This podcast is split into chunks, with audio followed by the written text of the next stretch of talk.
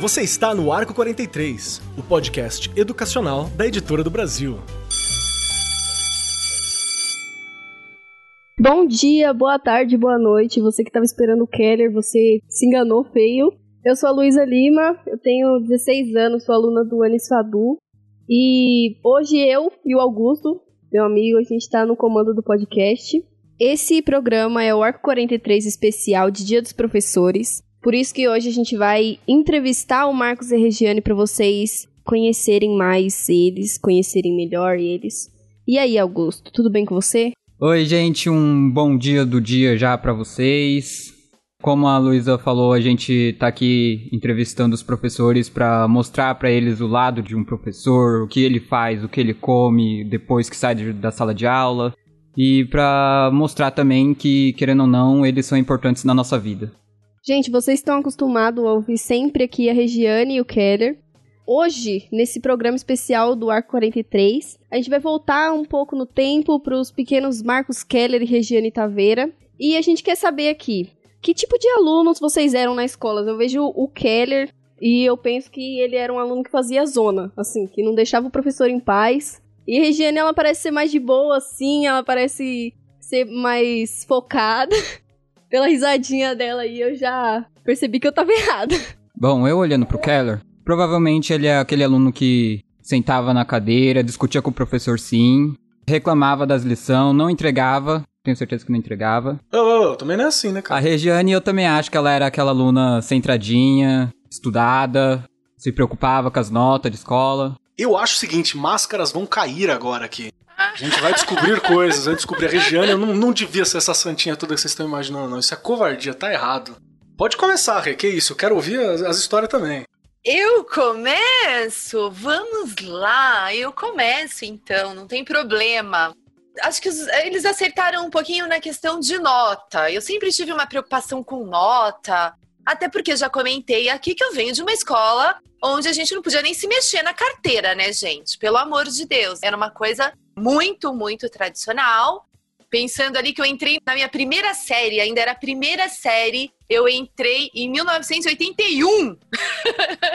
então faz muito tempo né? A gente não podia sair muito da linha mesmo. Mas eu não vou mentir, não, que quando eu cheguei ali na quinta série, que hoje a gente fala aí o sexto ano, que mudou todo o ensino fundamental 1.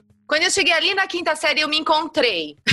sexto ano, sétimo ano, na verdade, série, né? Eu me encontrei. Eu era respondona, não vou mentir, mas não é que eu era uma respondona que desrespeitava o professor. Como eu era muito crítica, né? Eu escutava algumas coisas que eu não concordava e eu ia lá e brigava por aquilo que eu achava certo. Sempre tive essa coisa comigo de, não, eu tenho que discutir e colocar o meu pensamento. Isso me causou sérios problemas, que as pessoas olhavam, vai, lá vem a encrenca. Mas era o meu jeito, na verdade, de discutir aquilo que eu achava que era certo ou que era errado. Não era aquela aluna danada, não. Isso não, né? De aprontar, nada disso. Eu discutia com o professor. O que eu achava que era certo, era certo e acabou. Claro que às vezes eles me convenciam do contrário, mas era desse jeito. Ah, Rê, você veio de um outro contexto é, também. É um outro contexto. É, um outro eu, contexto. Tenho, eu tenho, Existem vários Kellers, né? Existem vários momentos, assim, do jovem Keller.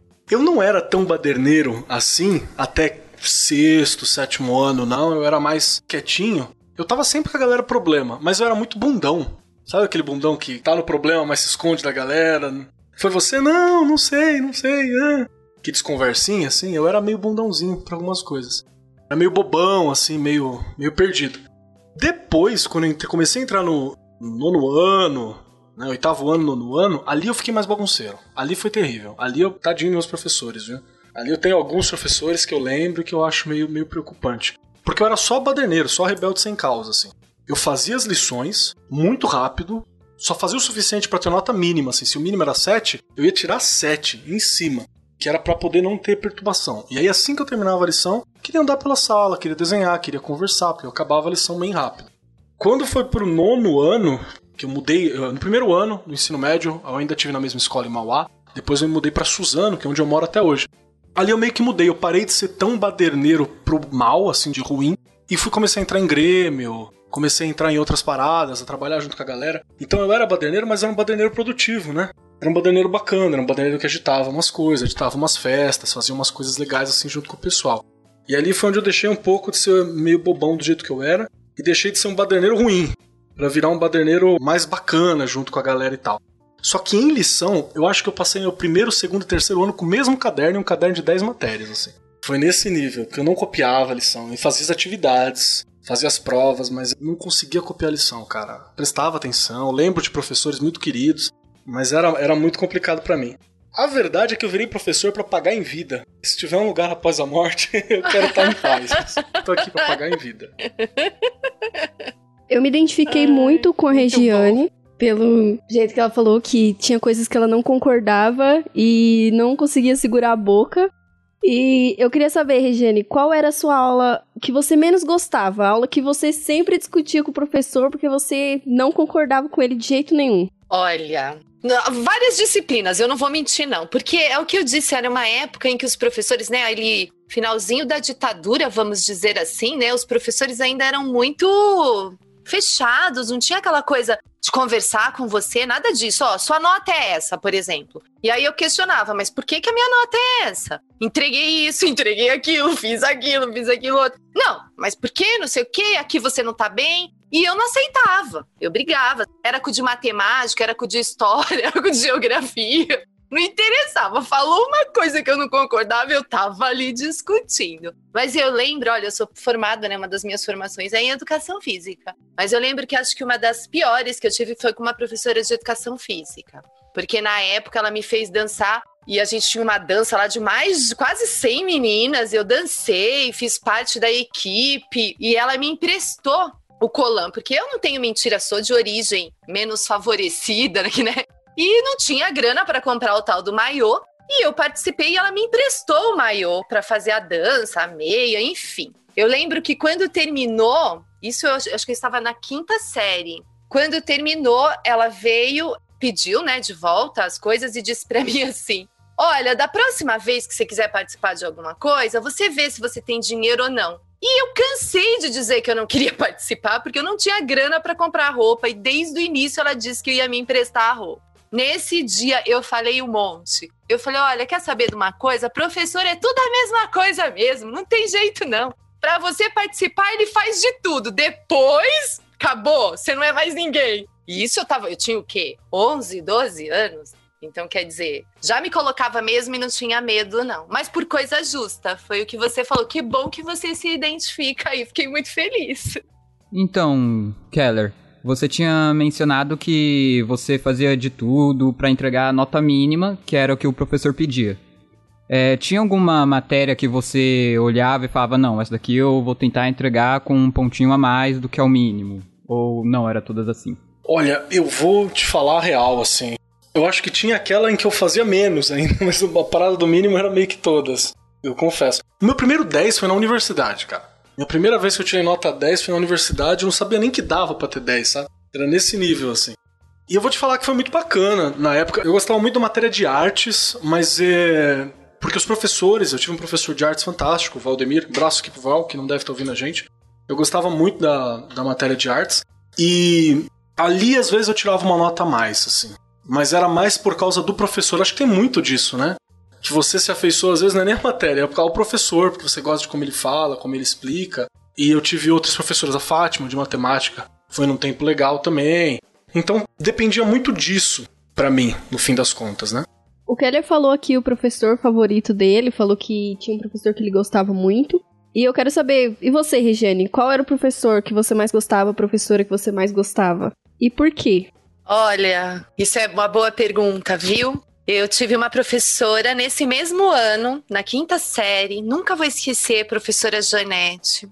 Ela tinha um outro olhar com relação a gente.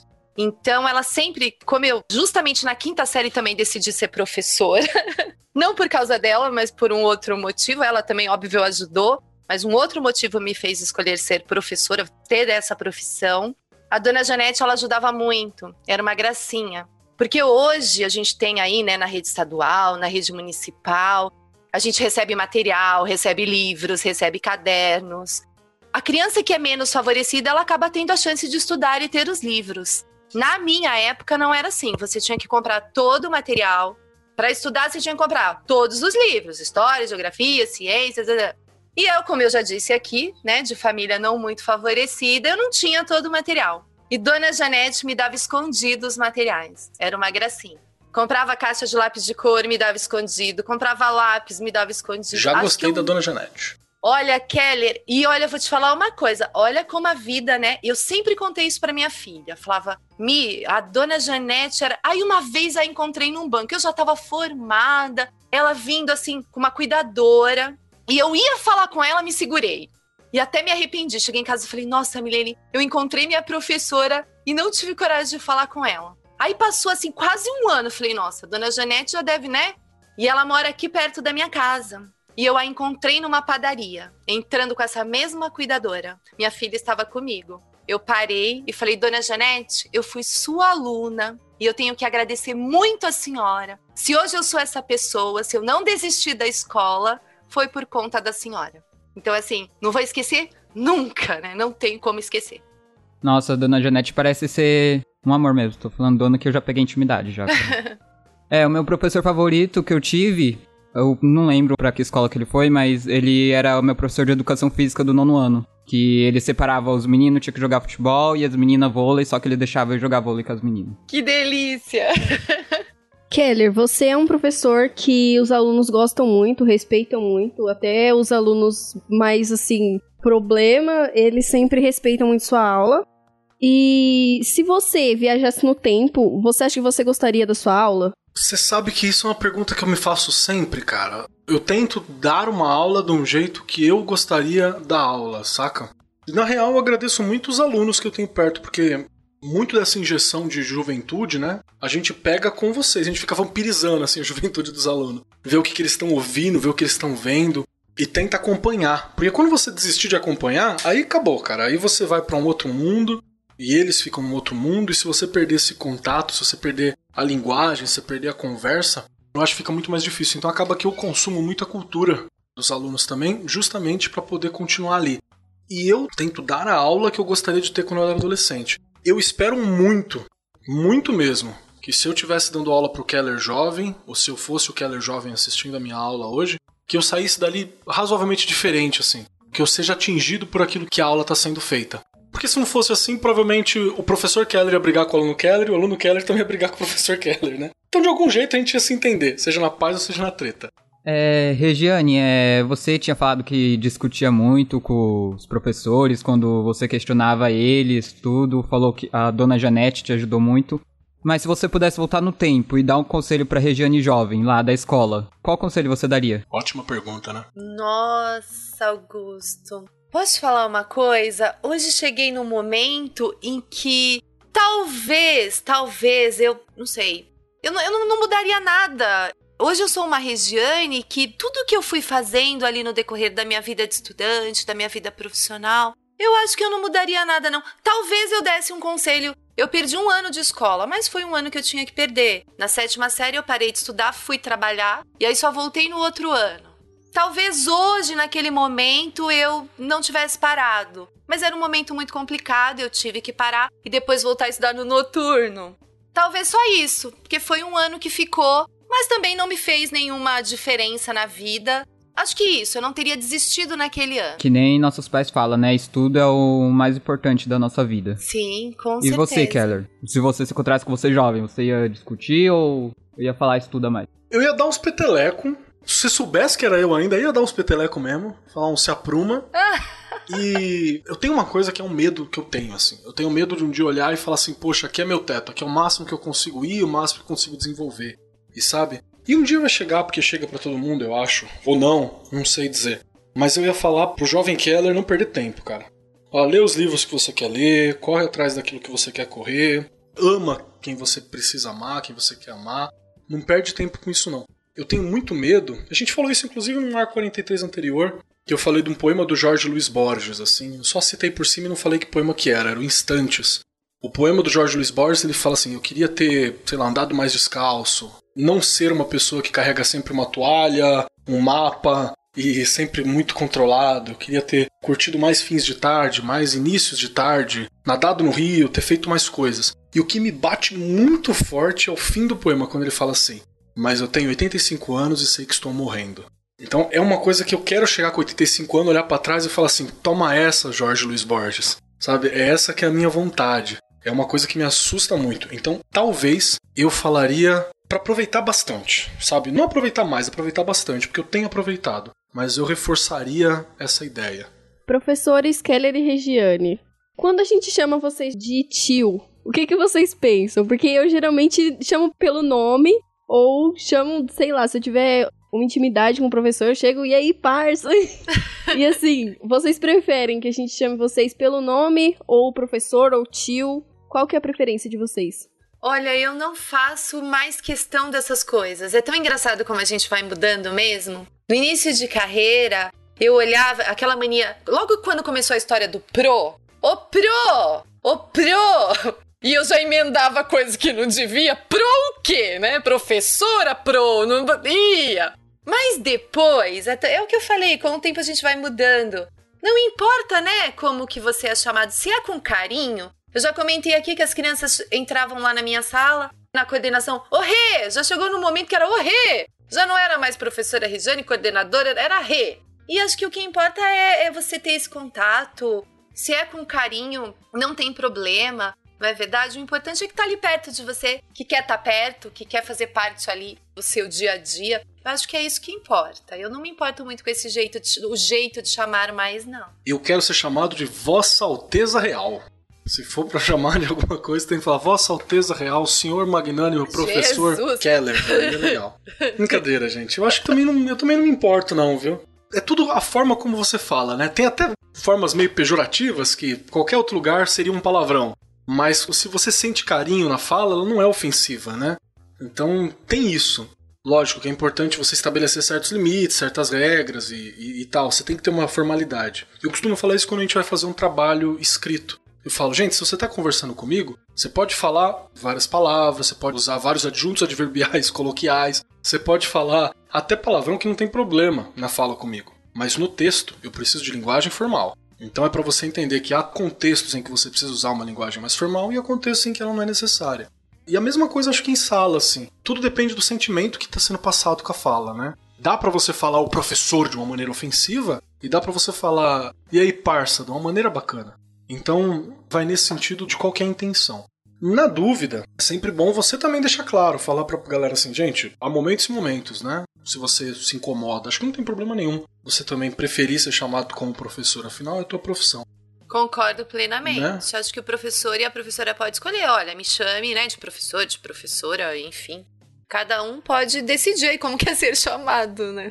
Regiane, se você acha que não tem problema ser chamada de tio ou de tia de tio, por que você acha? Por que estão impedindo, não querem que no ensino fundamental os alunos chamem os professores assim?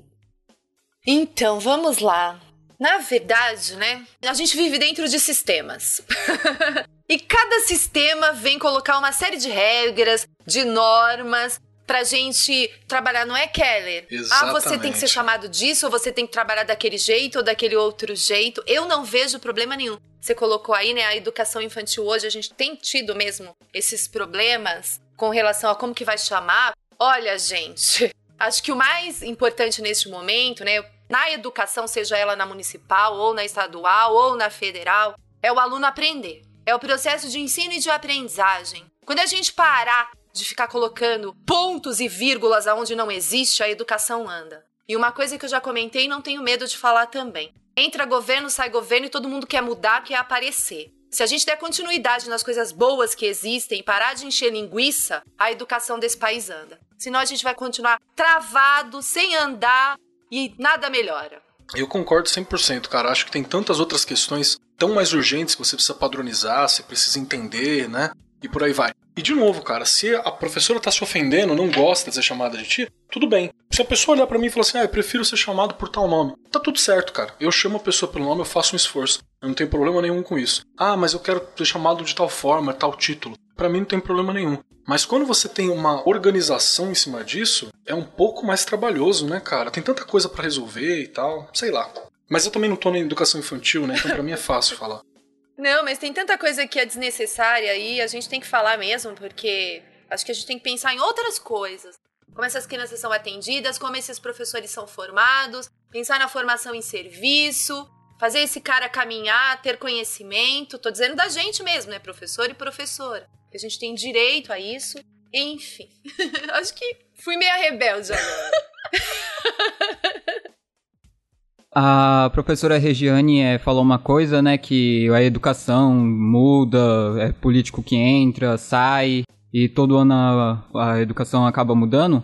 É, Marcos e Regiane, se vocês pudessem enviar uma mensagem, trocar uma palavra com todos os alunos e professores do Brasil, o que, que vocês iriam falar para eles? Pode mandar, seria um poder fantástico, hein? Nossa, que poder! Um dia de Regiane podendo decidir algumas coisas da educação do país. Meu Deus, primeiro, por causa desse momento aí, né, que a gente está tendo aulas mediadas por tecnologia, com certeza eu ia dar um jeito de chegar celular, de chegar computador, onde quer que seja, para que todo mundo tivesse o mesmo direito. Ai, mas a gente não tem verba e não tem dinheiro para isso. Não importa, tem que ter, não é? Ninguém pode ser prejudicado no seu processo de ensino e aprendizagem por falta de um celular, por falta de um computador. Então hoje é que nem se fosse o meu caderno lá atrás, o meu lápis, não é verdade? E aí a gente vai dizer, não, mas é, não tem como fazer isso. Grandes empresas aí de celulares, de computador, ganhando fortunas. Faz uma negociação e vamos descobrir aí de escola em escola nesse país quem tá precisando disso. Quem não tá conseguindo assistir às aulas. Porque, gente, não adianta. O menos favorecido tá ficando sem. E esse país continua na mesma linha. Quem tem menos, sofre mais.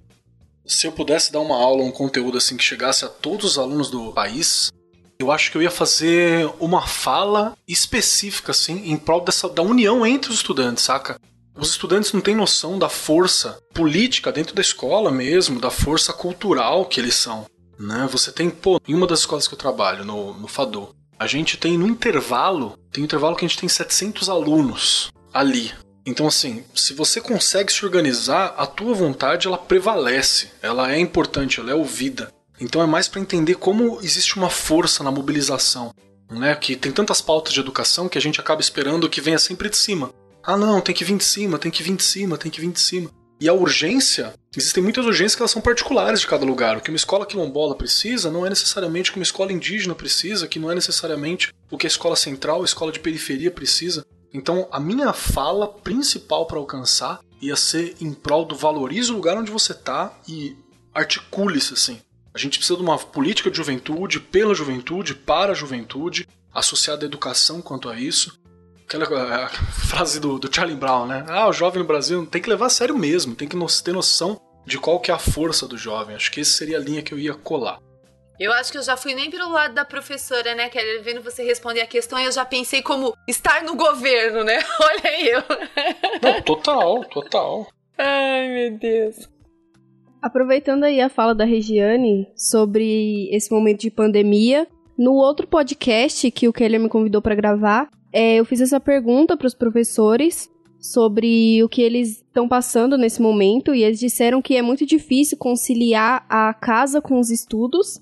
Eu, como aluna, eu tô passando por isso, porque eu tenho meu irmão pequeno, então eu tenho que ajudar a cuidar dele, tem que trabalhar, tem que arrumar a casa, e fica complicado. Então, eu queria saber de vocês, nesse momento de pandemia, o que vocês acham sobre o ano letivo?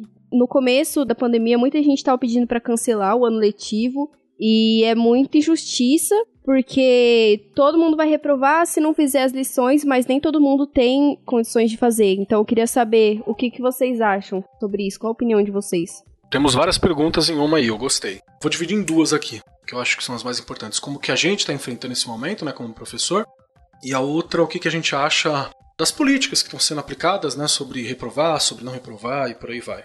Cada estado está operando com suas particularidades, né, então a gente pode falar mais ou menos por São Paulo aqui, e mesmo assim a gente não pode falar com certeza, porque tá muito engraçado quando a gente vê lidar com o estado, tá muito curioso. Porque a cada 15 dias está saindo uma liminar nova, está saindo uma minuta nova, repensando a situação. E tem que ser assim mesmo. Tem que sair minutos a cada 15 dias, porque a cada 15 dias muda o aspecto da sociedade, muda a situação da pandemia, muda se vai do vermelho, né? Que a pandemia tá plena, se desce para amarelo. Então as coisas estão acontecendo muito rápidas, né? Lá no começo da pandemia a gente fez o programa com o Atila, um abraço pro Atila, e a gente falou sobre essa situação móvel, né, de adaptação. Então, cada momento é um momento, mas eu acho que a gente tem que entender que ele é um momento de exceção. Momentos de exceções pedem medidas de exceções, não tem jeito. Não adianta eu querer uma normalidade agora que não dá. Então eu preciso tentar entender o lado do aluno, eu preciso fazer o possível para que ele saia com conhecimento, não é com papelada. É importante lembrar disso. Não é o papel que é o importante, não é a nota que é o importante. É ele ter o acesso ao conteúdo, ele ter uma facilidade de conhecimento, que conteúdo é esse. E se tiver defasado, ano que vem a gente faz de novo. Tudo bem, fazer o quê? A gente já perdeu, de certa forma, alguns aspectos desse ano. Então, é entender para cada escola, para cada situação, eu acho que ela é importante. Vai ter um recorte aqui de grana, né? De classe, porque tem mesmo, não tem como. A pandemia ela demonstrou essas situações muito forte.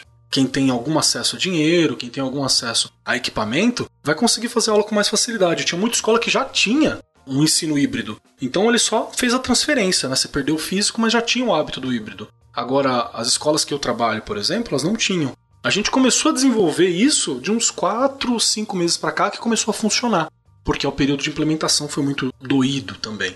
Mas de novo, cada aspecto é um aspecto, né? A realidade tem esse péssimo gosto de não agir como a gente quer. Né? A gente queria que fosse de um jeito e ela costuma agir da maneira como precisa ser dado. E é muito dinâmico. Então é difícil de falar sobre isso e para poder ter certeza, como eu falava, eu precisaria do especialista de educação aqui, um especialista de saúde, para poder discutir com mais facilidade. Agora, sobre como que eu tô nessa pandemia, tem dias e dias, né? O meme do macaquinho, né? Tem, tinha um macaquinho cantando na pandemia. Ele fala: tem dia que eu tô triste, tem dia que eu tô feliz, tem dia que eu tô eufórico, tem dia que eu não sei. Porque é isso mesmo. Eu sou muito feliz porque eu moro em, em uma casa, né? Numa área semi-rural. Então ainda consigo pegar o carro, ir para uma área mais afastada e consigo andar. Consigo dar uma caminhada. Aqui, a, no a nossa região nunca ficou no vermelho, não onde eu tô. A minha casa tem um lugar para me tomar um sol. Então fica um pouco mais fácil, né? Eu consegui arrumar algumas coisas aqui, eu consegui ter acesso ao meu home office, eu já trabalhava com algumas coisas de internet, podcast e tal. Então a transferência para mim não foi tão difícil.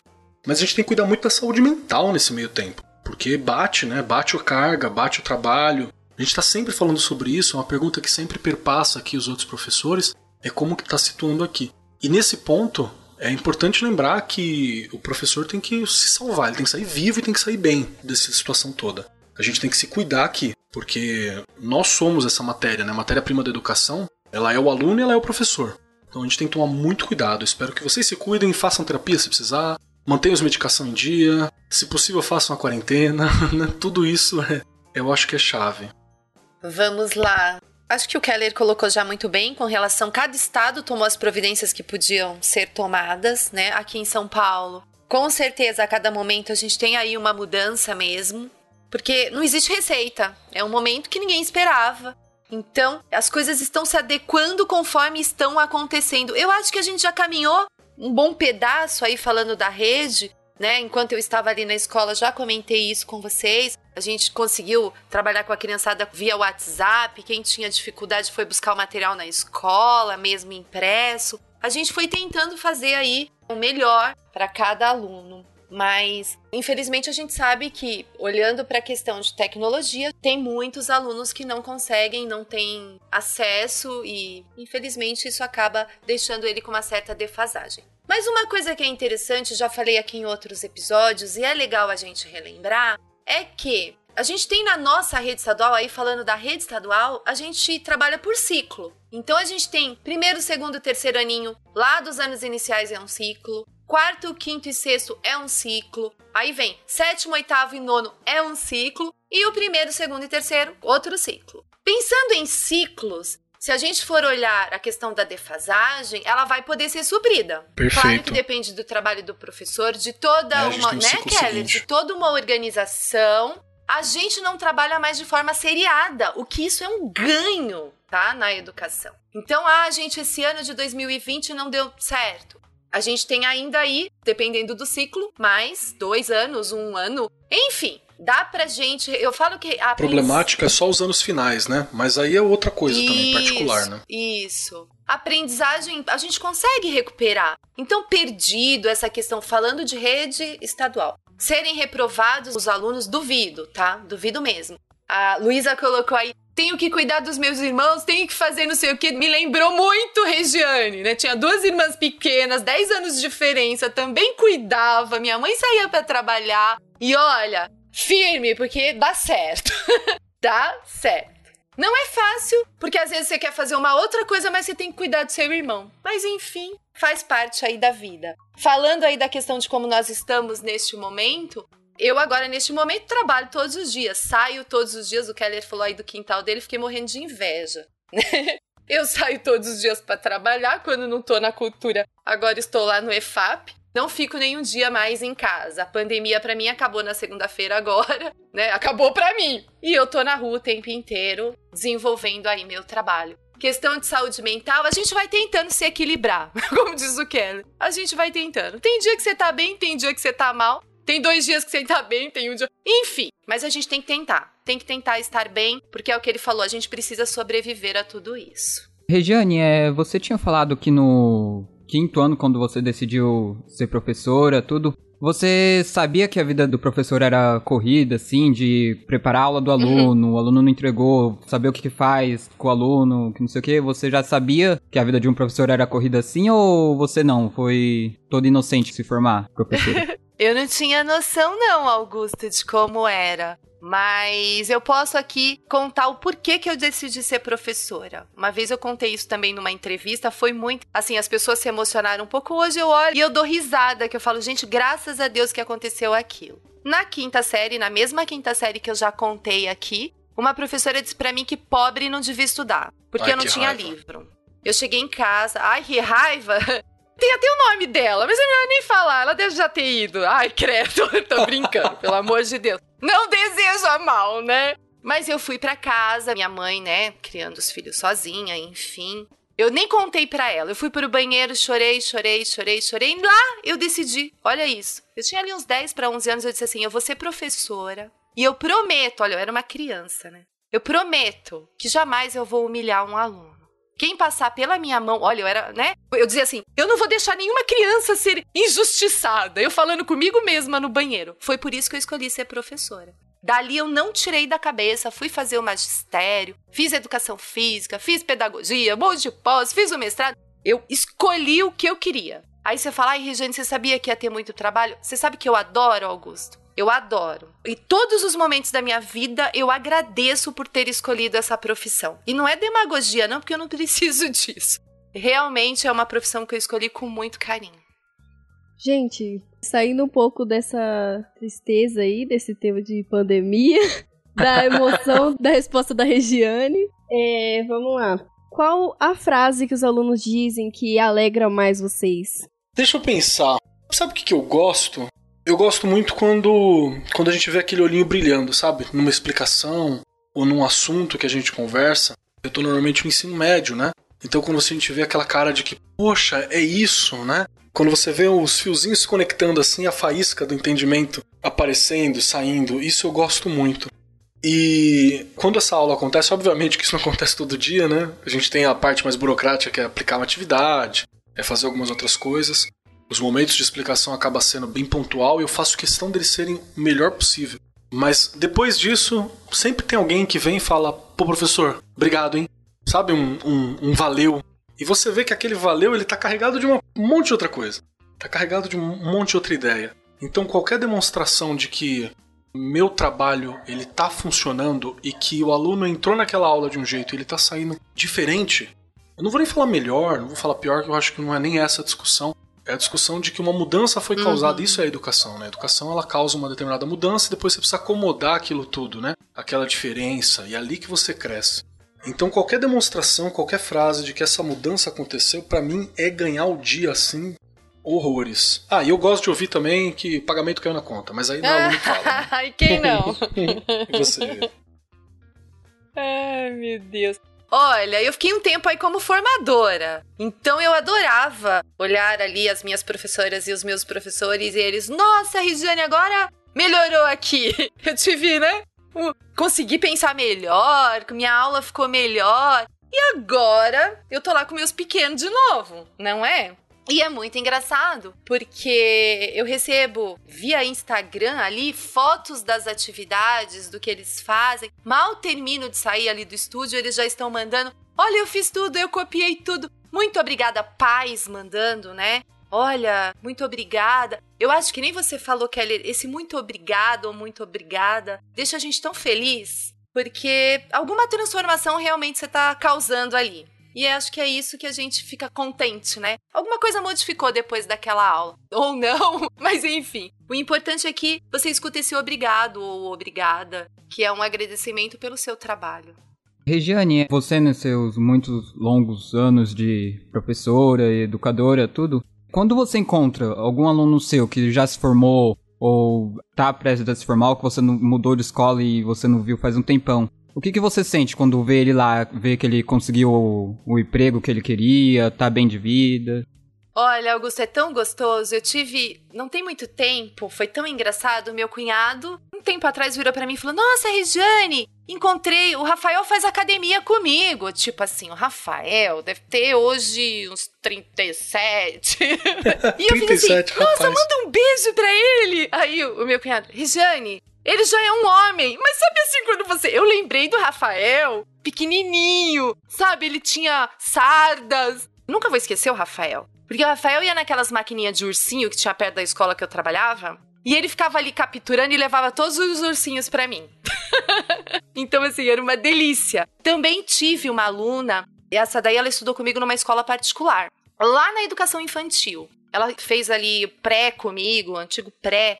E eu ia de agasalho, que eu fazia educação física, eu ia com agasalho da faculdade para essa escola. E ela, desde pequenininha, ficava falando pra mãe que ia ser professora de educação física, ia ser professora de educação física. Um dia eu numa padaria, a mãe dela me viu, veio conversar comigo.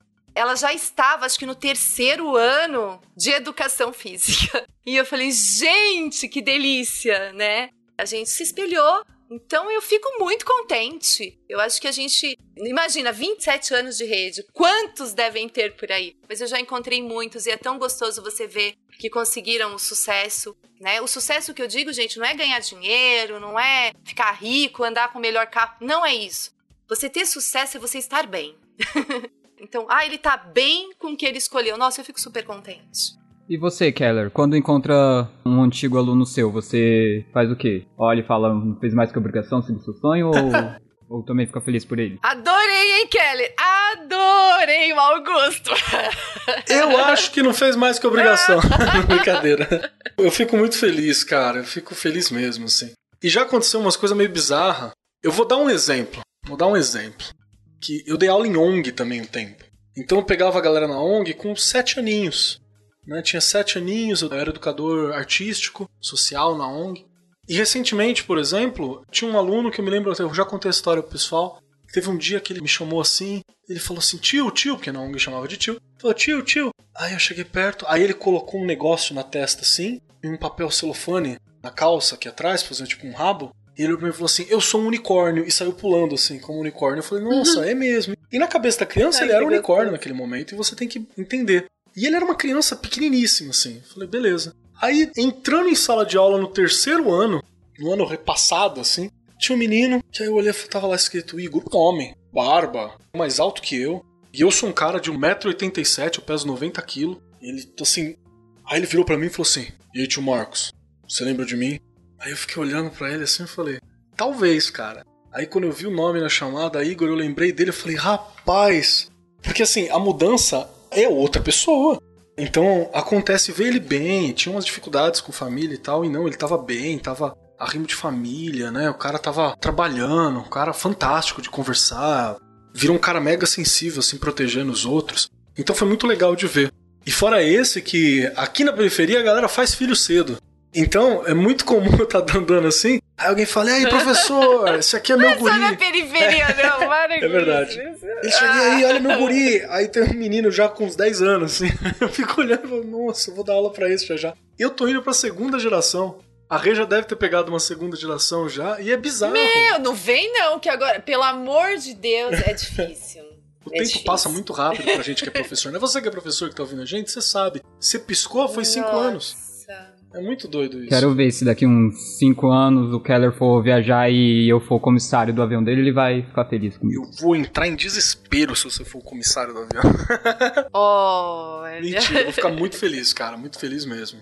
Te dar um abraço e falar pra todo mundo. Aqui, esse aqui, ó. Ó, aluno meu. Delícia. Eu juro que eu imaginei o Keller falando que o Igor ia olhar pra cara dele e falar: E aí, professor, eu sou um unicórnio. E tatuou, né? Mostrar a tatuagem de unicórnio aqui. Keller, você falou que já deu aula em ONG, você é um professor que dá aula em periferia. E eu queria saber, como você faz pra combater o preconceito na escola? Cara, essa é boa, assim. Tem alguns assuntos que, primeiro que já é obrigação nossa, tratar sobre assuntos como preconceito, sobre várias outras questões envolvendo o direito da mulher, envolvendo racismo, envolvendo liberdade religiosa, envolvendo questão de gênero, envolvendo questão financeira, classe. Tudo isso são questões que a gente tem que perpassar, porque a ideia da escola é preparar o aluno para o mundo, isso está no mundo e a gente tem que lidar com isso ali. Isso é ok, tá na, na BNCC. Se você for olhar, deve estar no PPP da tua escola. Se não tiver, professor, conversa para colocar qual é o objetivo da tua escola ali também, qual é o impacto social que a tua escola quer causar. Isso é importante. Eu faço o possível para perpassar esses temas na escola, em sala, sempre. E tem uma questão. Eu costumo falar no início das minhas aulas de história e de filosofia que eu não estou em sala de aula para contar aquela história de quem venceu. Sabe? Eu não estou ali para ficar contando só a história ah, do império, fulano de tal, daquela grande história, aquela macro história, né? Aquela história que a gente está acostumado a tratar. A gente não vai falar só de Napoleão Bonaparte. A gente vai falar dos soldados que lutaram a guerra. Entende? Essa é uma das coisas. A gente não vai falar só sobre o rei fulano de tal. A gente vai falar de como que eram nas colônias a vida. Então eu faço possível para que a nossa história seja contada. Na data da gravação desse programa, saiu uma, uma prévia de uma pesquisa recente sobre o DNA, né, o genoma da população brasileira. E aquilo que a gente já sabe saiu ali, né? Você tem uma porcentagem gigantesca de negros e indígenas no código genético e tal.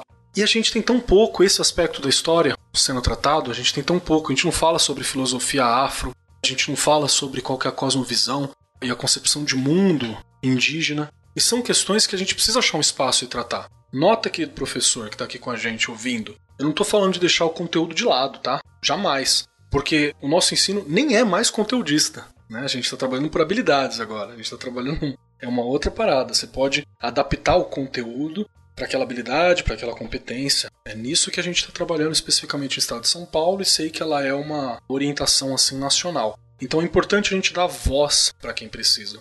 Tem um historiador que eu adoro, eu costumo trabalhar nos cursinhos quando eu vou dar aula de cursinho, que é um cara chamado Walter Benjamin. Né? Walter Benjamin era um, um judeu na Alemanha dos anos 40.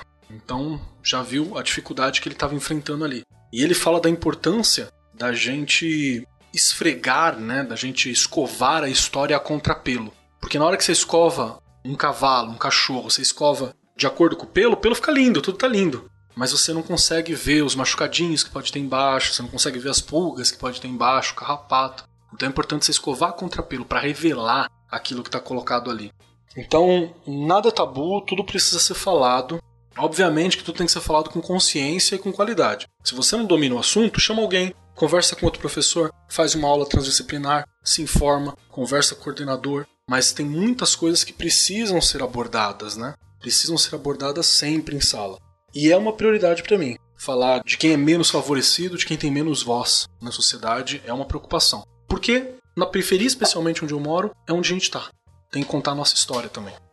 É, a Regiane, ela falou que dá aula para crianças pequenininhas agora. O Keller falou que deu aula em ONG para crianças pequenas também. Eu queria perguntar uma coisa, é, vocês acham que o professor, ele pode, deve ou não? Ele tem que saber diferenciar entre fazer o papel de pai do aluno Pergunta ou não? difícil, Augusto. Sabe? Difícil. Porque, é, eu já disse isso aqui até num outro episódio, acho que foi a de relação, né, professor-aluno ali. A gente, às vezes o aluno realmente não tem um amparo da família e ele procura o professor, ele procura o coordenador, a coordenadora, o diretor. E como é que você não vai dar ouvidos? Como é que você vai deixar de atender aquele aluno? As coisas se misturam muito, principalmente com os pequenos, mas eu escutei aqui outros professores e professoras já dizerem no programa que até com os adultos a gente não consegue. Claro que existe todo um limite, mas ali, quando você tá com a criança que precisa do seu apoio, não é um momento da profissional, professora. É um momento realmente de um conselho de mãe, de um conselho. Não tem como. Eu não consigo deixar de fazer. E aí eu já comentei isso aqui, vou falar de novo. Não consigo deixar os problemas da escola e estou falando de aluno e de aluno quando alguma coisa me toca demais. Eu não consigo deixar lá embora e falar, ai, agora esqueço tudo. Jamais, não tem como. Eu tô lidando com pessoas. Lidar com pessoas, você o tempo inteiro vai se misturar com a história de vida delas. Deixa eu fazer um comentário de leve, assim, nessa da rede, que eu acho que ela é importante. Eu tenho um olhar um pouquinho diferente do da Rê, não na forma de expressar, mas um pouquinho diferente porque tem muito professor homem, ok, tem bastante professor homem, assim. Mas às vezes eu vejo que rola aquela coisa de, ah, uma figura adulta de homem que serve de inspiração, que serve de modelo. E isso é uma responsabilidade tão grande, cara. Eu acho que é uma responsabilidade tão grande. Não, não, não tô dizendo que alguém precisa disso, tá? Tem, tem mães que fazem belíssimamente esse papel, de uma forma que eu nunca vou conseguir fazer igual, inclusive. Mas assim, tem uma responsabilidade muito grande. E com essa responsabilidade vem um fardo, né? Com grandes poderes, vem grandes responsabilidades. Tem um fardo também, que é você saber lidar com isso. Tem gente que só quer cortar e fala: "Não, eu não sou, não quero esse tipo de relação. Escola é para dar cultura e informação". Eu adoro essa frase, eu acho que é esse o objetivo da escola também, mas a gente não pode esquecer que tem esse componente afetivo muito forte. Não tô falando que o professor tem que ser pai de ninguém, não. Não é isso. Não é desse É, jeito. não é essa a ideia. Mas existem aspectos na figura de um pai que são partilhados pelo professor muitas vezes. Você tem que saber o limite, você tem que saber onde é que é, você tem que saber até onde é a tua autoridade, você tem que saber até onde não é. Tem que lembrar que você não tem autoridade legal nenhuma sobre alunos, né, sobre crianças, não é assim que funciona. Mas ter essa preocupação que a gente espera que um pai tenha, né, de construir um futuro, de que você seja uma pessoa bacana, de que você alcance o que você quer, eu acho que isso a gente tem que ter também, sabe? Nesse ponto, eu e os pais, a gente, a gente acha um encontro.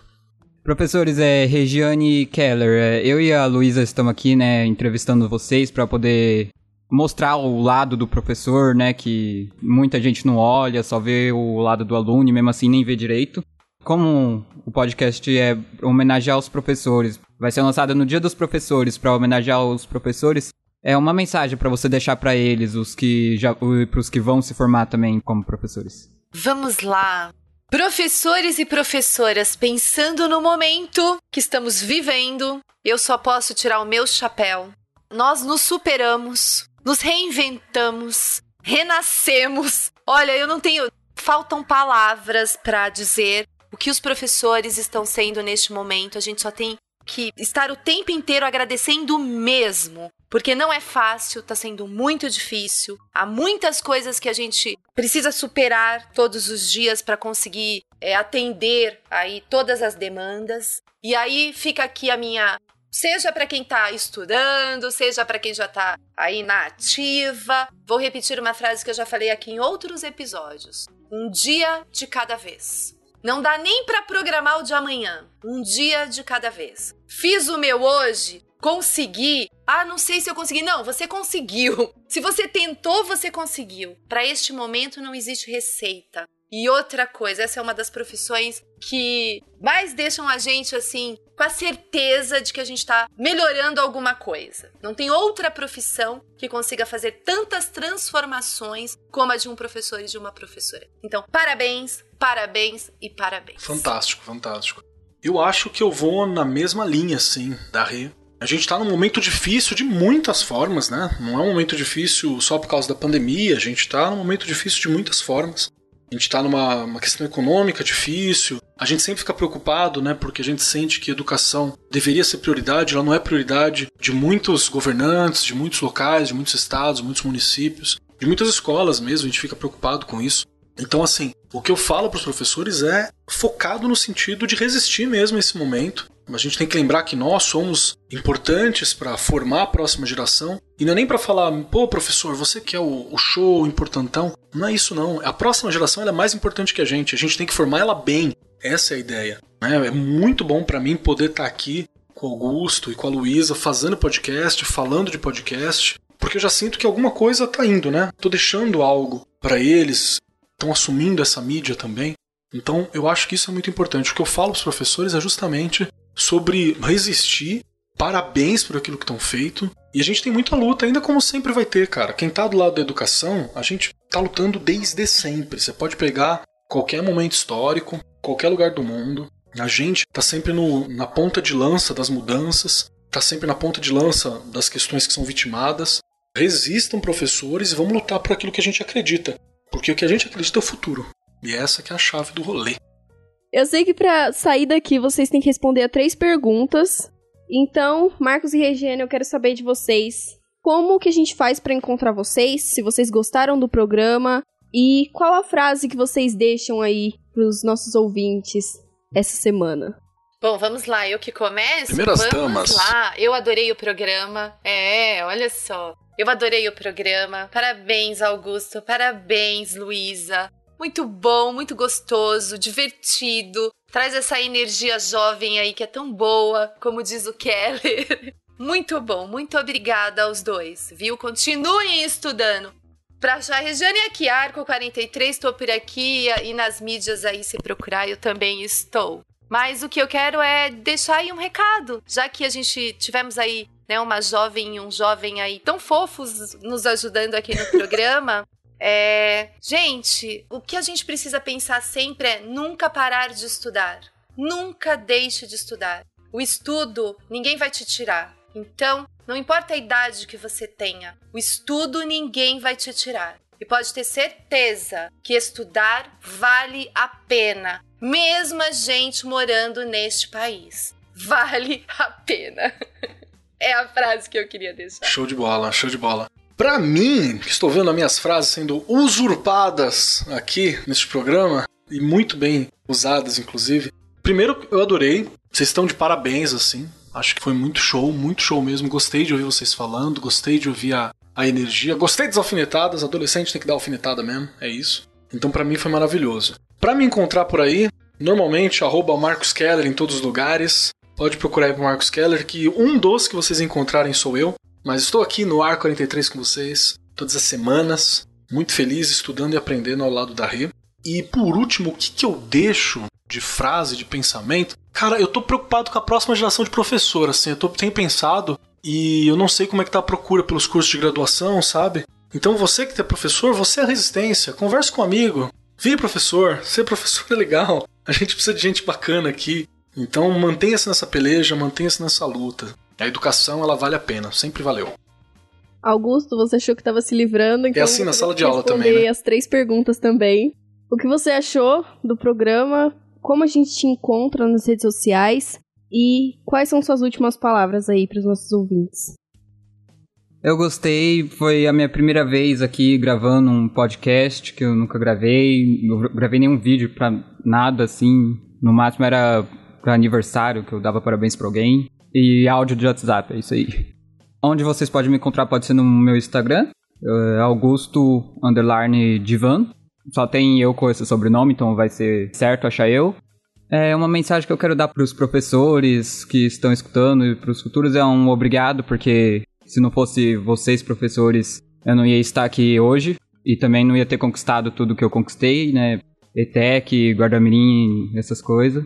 E para os que vão se formar, também agradecer, porque eu, como aluno, sei que é uma profissão difícil, precisa ter paciência e aguentar muita coisa por, por fora ainda. Dona Luísa também não vai escapar de responder as perguntas. Então, eu vou falar aqui para vocês que eu adorei o programa, adorei estar aqui mais uma vez. Espero que venham muitas outras. Vocês podem me achar no Instagram como arroba L1MAO. Nas outras redes sociais eu acho melhor não. e minhas últimas palavras são todas de agradecimento. Agradeço aos professores, agradeço aos alunos, agradeço a todos os ouvintes, agradeço pela oportunidade de estar aqui.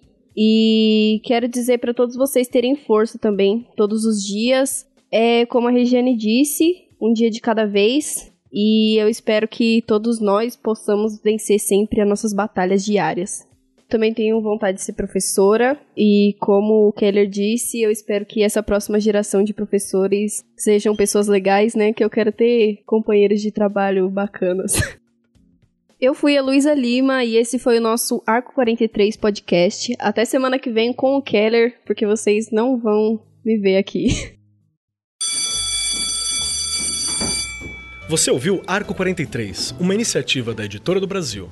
Nosso compromisso com a educação brasileira começa pelo nome. Este programa foi apresentado por Marcos Keller e Regiane Taveira. Direção de Rodrigo Grola. Gravação e edição André Plácido. Produzido pelo Departamento de Marketing da Editora do Brasil. Gerência de Marketing Helena Poças Leitão. Coordenação de Marketing Léo Harrison. Siga-nos nas redes sociais: facebook.com/barra Editora do Brasil, twitter.com/barra Editora do Brasil, instagram.com/barra Editora do Brasil underline oficial e youtube.com/barra Editora do Brasil. As opiniões expressas no programa são de responsabilidade dos respectivos convidados e não expressam necessariamente a opinião da Editora do Brasil ou de seus colaboradores.